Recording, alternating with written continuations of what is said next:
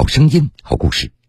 各位好，欢迎您在半点之后继续来收听铁坤所讲述的新闻故事。添加明星账号被威胁，女孩不知所措。就是不退这个六万六万块钱的话，就起诉，就是直接走法院嘛。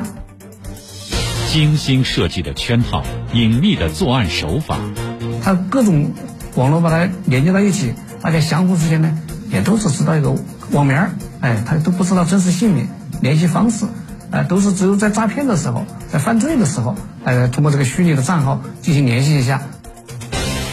孩子追星接连被骗，父母钱财受损。我们挣钱也不是从天上掉下来的，也是辛辛苦苦的血汗钱。诈骗之手伸向未成年人，打击刻不容缓。楼上呢哪个楼上？说清楚。幺四幺三的幺四零三。嗯，几号楼？就这个。这是几号？追星骗局，铁坤马上讲述。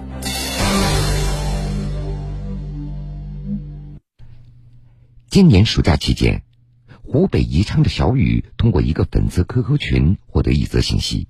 只要支付八点八八元，就能获得某明星的签名照。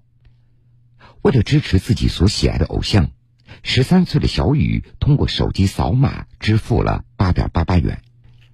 但是，QQ 群里的售后人员很快告知小雨，由于小雨是未成年人付款，导致他们的平台被有关部门冻结了六万元，这笔损失必须由小雨来赔偿。如果说是你不把这六万块钱退回去的话，那我们就只能走法律程序了。意思就是说，就是不退这个六万六万块钱的话，就起诉，就是直接走法院嘛。紧接着，售后人员又给小雨发了一个视频，说已经报警，警察正在办案。如果不尽快返还这六万元，小雨的家人将会受到牵连，还有可能会坐牢。听到这儿，十三岁的小雨他慌了，不容他有过多的思考。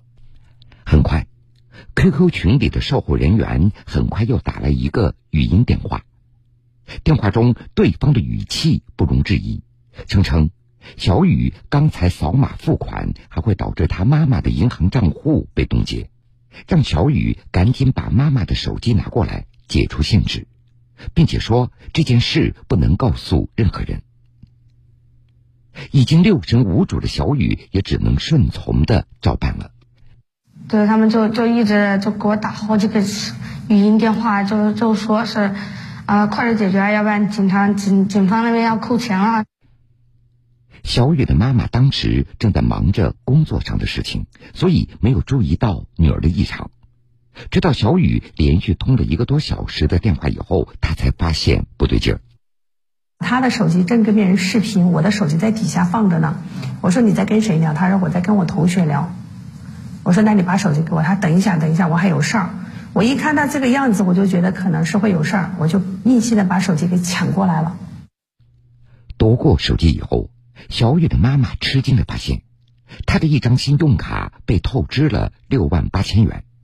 这笔钱在某网络平台上购买了八部苹果手机。小雨妈妈立即意识到遭遇诈骗了，赶紧带着女儿到辖区派出所来报警。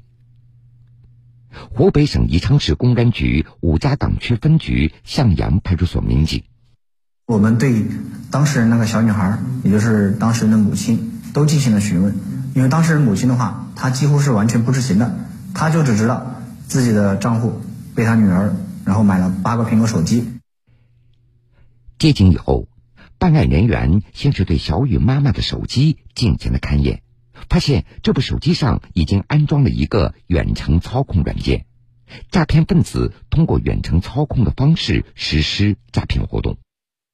勘验，我们刚把勘验完成，在后来的这个比对过程中，在对着手机在问材料的时候，就发现有些信息就前面看到的有了，后面就没了。其实。小雨妈妈的手机上绑定了几张银行储蓄卡，但是卡里没有钱。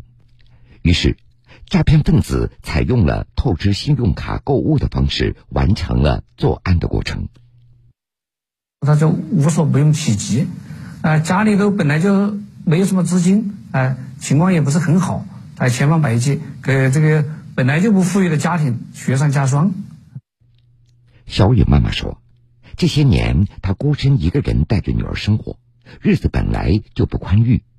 前两年刚刚贷款买了房子，手头根本没有积蓄了，现在一下子被骗走了六万多元，这对于他的生活造成了很大的影响。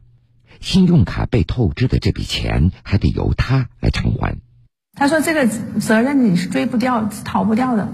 信用卡的，他你要觉得我有问题，你去起诉我。”小雨虽然只有十三岁，但是他已具有一定的认知能力了，怎么就对诈骗分子的话就相信了呢？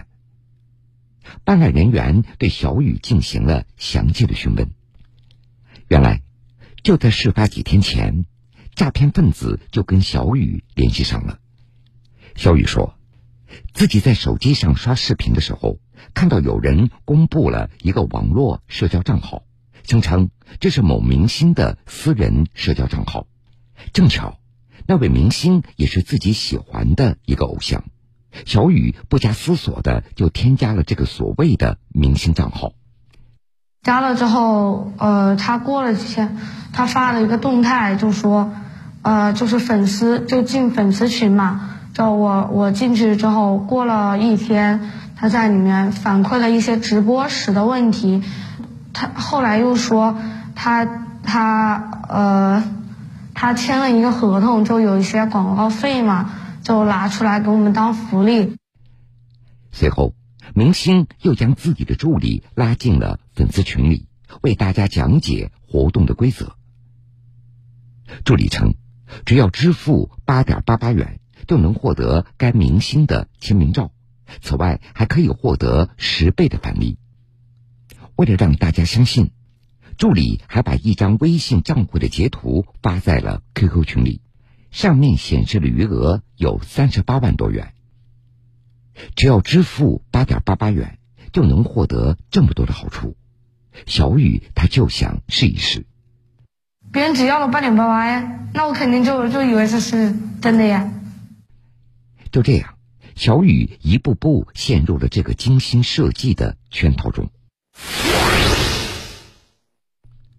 无独有偶，就在小雨遭遇诈骗的时候，同在宜昌的小静，她也因为追星导致妈妈银行卡上的四万多元被诈骗分子转走了。四万多，四万多块啊！你当时转钱是没有跟妈妈讲一声呢？没有。那为什么不跟妈妈讲一声呢？不敢。嗯？不敢。不敢。和小雨一样。十五岁的小静也是先与诈骗分子经过一段时间联系，之后在对方的威胁恐吓下，拿妈妈的手机进行所谓的解除限制的操作，最终导致被骗。又给我打电话过来说，我这触碰到了未成年人保护法，就是会账号他账号冻结了，就是会如果不按照他的做的话，会让我妈的所有银行卡全部冻结。平白无故的被转走了四万多元，小静的母亲十分气愤，她怎么都想不到，诈骗分子竟然会对未成年的孩子下手。一般的工薪阶层一年不吃不喝，才能赚得到那么多。你要想，我们挣钱也不是从天上掉下来的，也是辛辛苦苦的血汗钱。暑假期间，辖区接连两名未成年人被骗。导致父母损失钱财的案件引起宜昌警方的高度重视。湖北省宜昌市公安局五家岗区分局向阳派出所民警，都是接触美好的事物。我觉得小孩儿，又突然碰见一个骗子，骗了他这么多钱，对他后后啊，今后这个人生的成长啊，心理上的阴影呢，这个是永远抹不去的。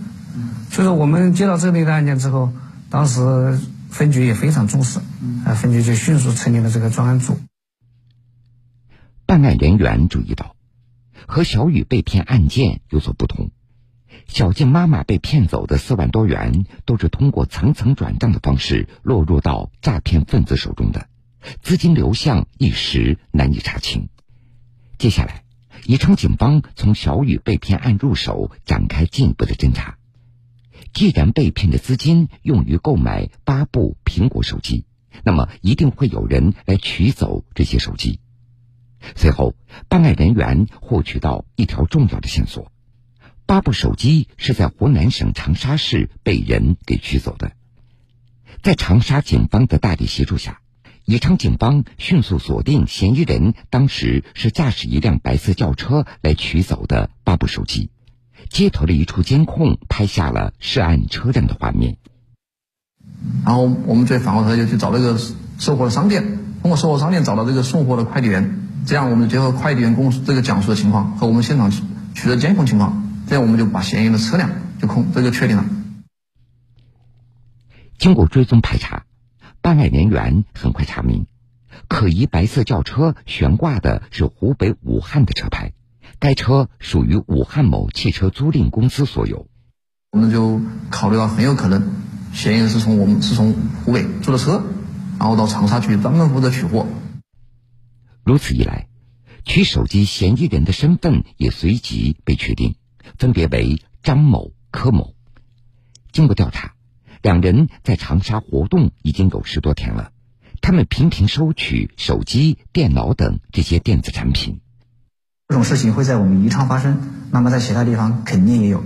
而这两个嫌疑人，他们取的手机，说不定就是这两天在全国其他地方发生的这种骗手机的案子，他们也是取的也是那种赃物。就在宜昌警方展开进一步调查的时候，嫌疑人张某、柯某突然驾车从长沙回到武汉，办案民警又马不停蹄的转战武汉，将正在宾馆休息的两人一举抓获。蹲起，蹲起，蹲起。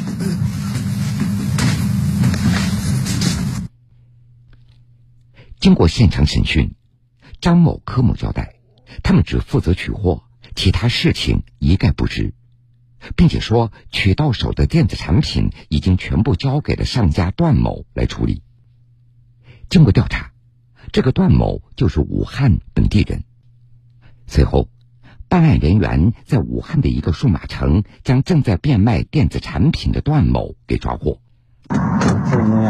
嗯，这个取了？不是，不是。我们是看一下，我看一下。经过审讯，段某说，最初他是在网上看到了一个招聘广告，对方称只要帮忙拿一个快递，并且将收到的电子产品转卖，就可以获得非常高的提成。犯罪嫌疑人段某，然后具体他来给我详细介绍一下，然后就把我们拉拉了一个小群，就是说问我们哪个城市的，我说 我在武汉，然后他说武汉可以做。宜昌警方注意到，由于国家近年来不断推进断卡行动，诈骗分子便采取了这种先网购电子产品再倒卖的方式来转移涉案资金，后来。随着要取的电子产品越来越多，段某便发展张某、柯某为他的下线，让两人出面取货，他负责销赃。犯罪嫌疑人段某帮他们收了上百台手机，然后帮他们从中变现了上百万吧。嫌疑人段某落网以后，案件又有了重大的突破。随着调查的深入。其他诈骗环节的嫌疑人也陆续浮出水面。负责洗钱的嫌疑人在江西抚州，提供技术支持的嫌疑人在山西临汾，具体实施诈骗的窝点则隐藏在山东济宁。各种网络把它连接到一起，大家相互之间呢也都是知道一个网名儿，哎，他都不知道真实姓名、联系方式。他们平时线下也不联系，哎，都是只有在诈骗的时候，在犯罪的时候。哎，通过这个虚拟的账号进行联系一下。事不宜迟，宜昌警方立即兵分三路实施抓捕。位于山东济宁的诈骗窝点是抓捕的重中之重，一组精干警力北上山东展开抓捕。在当地警方的配合下，他们迅速查清诈骗窝点位于一个小区的出租房里。为了避免打草惊蛇。办案人员没有贸然冲进房间实施抓捕。嗯，当时我们我们设计的方案的话，如果是正面抓捕，肯定是你比如说敲门呐，包括这这这这请这个喊喊来开锁呀，或者这个以物业形式或者往快递形式就送敲门的话，几乎不现实，因为这些都涉及到这个电子数据，所以我们当时为了这个保住这个电子数据，应该说为也为了更好这个指证犯罪吧，我们只在现场进行蹲守。今年八月二十号凌晨，现场蹲守的民警突然发现，有两个年轻男子从房间里走了出来，抓捕人员立即上前将两人成功控制。啊，是不是门钥匙？应该是我刚才摔丢了一个，我不知道是不是这个？是吧？是是吧？什么叫是？只有一把钥匙。经过现场审讯，两名男子分别为郑某、王某，河南周口人，都是二十多岁，还在上大学，来山东是打暑期工的。在哪里的钥匙？楼上的。哪个楼上？说清楚。幺四幺三的。幺四你的。嗯。几号楼？就这个。这是几号？四号吧。随后，抓捕民警带着郑某、王某进入出租房进行搜查。五点的十二人。这里，这水包，这个书包，这个书包是我的，你的书包，对，是我的。对。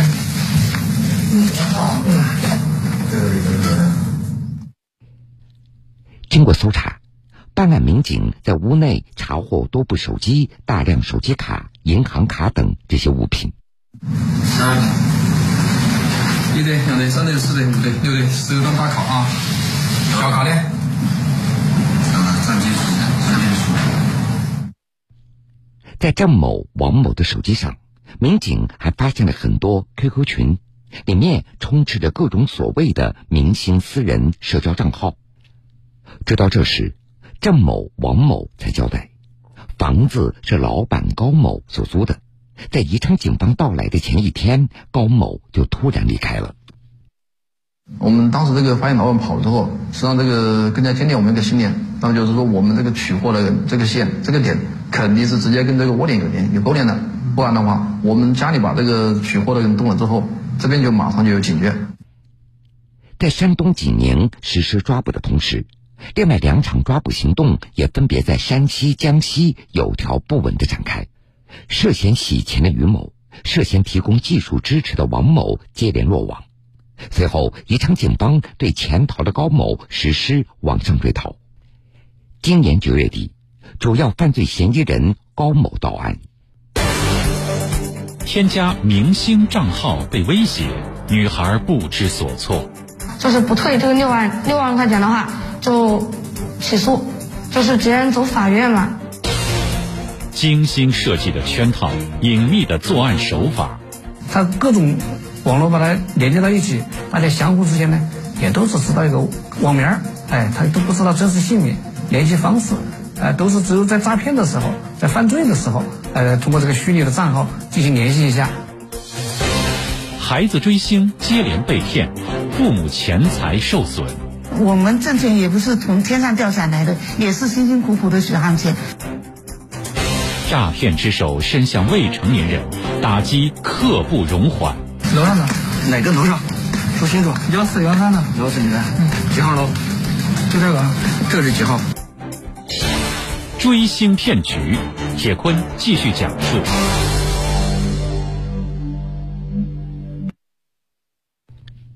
主要犯罪嫌疑人高某，今年二十一岁，山东济宁人。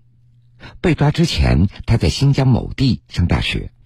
高某说，诈骗手段是他从网上所学来的，做这件事的目的就是为了挣快钱，而骗来的钱基本上都被挥霍掉了。为了吸引诈骗对象，高某需要在网上不断的发布诈骗的信息，并且与当事人周旋。为此，他先是通过网络联系到郑某、王某当帮手，高某负责接单，另外两人负责进行诈骗。嫌疑人郑某说，他与同伙王某先是在山东济宁待了一段时间，高某每天好吃好喝的招待，两人觉得高某出手大方，这才决定跟着他干。犯罪嫌疑人郑某。当时没给钱，大家就在一起玩，玩到中间的时候，然后说的话就说给我帮帮忙嘛，然后就给他帮忙，帮帮忙之后一天会给个二百、二百多、三百的红包。郑某和王某其实都非常清楚，这所谓的帮忙就是从事诈骗活动，但是想着高某给的报酬也不低，两人就铤而走险，开始按照高某的指示在网上发布诈骗信息。每次诈骗得手以后，高某会联系江西抚州的嫌疑人于某进行后续的洗钱活动。于某说，他和高某一直都是通过网络在联系。由于作案的 QQ 号经常被查封，高某则把这些被封禁的 QQ 号通过网络发给山西临汾的嫌疑人王某，由王某负责解封。犯罪嫌疑人王某，他发给我就弄，也不认识，也不知道是干啥的。弄一次能弄多少钱？我有的二十、三十，就那十块到三十中间吧。就这样，这些分布在天南地北的犯罪嫌疑人通过网络彼此勾连、相互配合，形成了一个松散的诈骗团伙。根据警方查证，这伙嫌疑人在作案的一个月的时间内，涉案资金达到两百多万元。因为小孩的这个生理和心理都在成长阶段，哎，他的更多的接触的都是美好的生活啊，社会美好的一面。所以他对这个社会，他总是充满着希望啊和阳光。然后这个通过这个案件，那对如果说犯犯罪分子啊，对他实施诈骗，如果长时间呢案件不破，小孩的啊生理、心理上都会受到很大的影响。宜昌警方认为，这伙嫌疑人实施诈骗之所以能够屡屡得手，首先就是利用一些未成年人想与明星直接接触的心理。不断在网络上发布所谓的明星私人社交账号，被骗的小雨、小静一开始就受到了这样的诱惑。实际上，根据办案民警的查证，真正的明星通常都不会随意透露自己的私人社交账号。现在网上公布了大量的明星 QQ 号啊，特别是这种通过抖音小视频引流啊，包括这个快手引流啊，包括这个嗯短时间包装出来的 QQ 号码，应该来说。很有可能绝大部分都是别有用心的号码。此外，为了进一步控制被骗的未成年人，嫌疑人还会发一些警察正在办案的一些视频，进行威胁和恐吓。父母如果这个时候可以注意到孩子的反常，也许就能阻止骗局的发生。嫌疑人高某交代，这些警察办案的视频都是他在网络上所下载的。至于这些视频究竟被什么人偷拍，并且泄露到网上，宜昌警方还在调查当中。对我们也确实是对我们公安机关、对我们警察的形象啊，造成了极大的损坏。整个骗局的最后关键一步，需要被骗的未成年人拿父母的手机进行操作，手机长时间脱离了自己的视线和控制，作为家长，这个时候应该有所警惕。但是，一些家长往往疏忽大意了。是拿我手机，他很着急，把你手机借我用一下。他已经很长时间没用我的手机了，嗯，然后我就给了他，因为他经常拿我的手机，从来没发现过这几年了，一直拿我手机用，学英语的什么，然后一直没有出现过这样的问题，所以我也很放心的把手机给他。目前，到案的犯罪嫌疑人。分别以涉嫌诈骗罪和帮助信息网络犯罪活动罪被检察机关批准逮捕。因为报案及时，小雨妈妈被骗走的六万八千元被宜昌警方成功追回，办案民警给予返还。对其余涉案赃款，宜昌警方还在追缴当中。好了，各位。感谢您收听了这个时间段铁坤所讲述的新闻故事。如果想回听以往的新闻故事，请各位在大蓝鲸客户端点播铁坤讲故事。节目的最后，铁坤在南京向各位说一声晚安。晚安。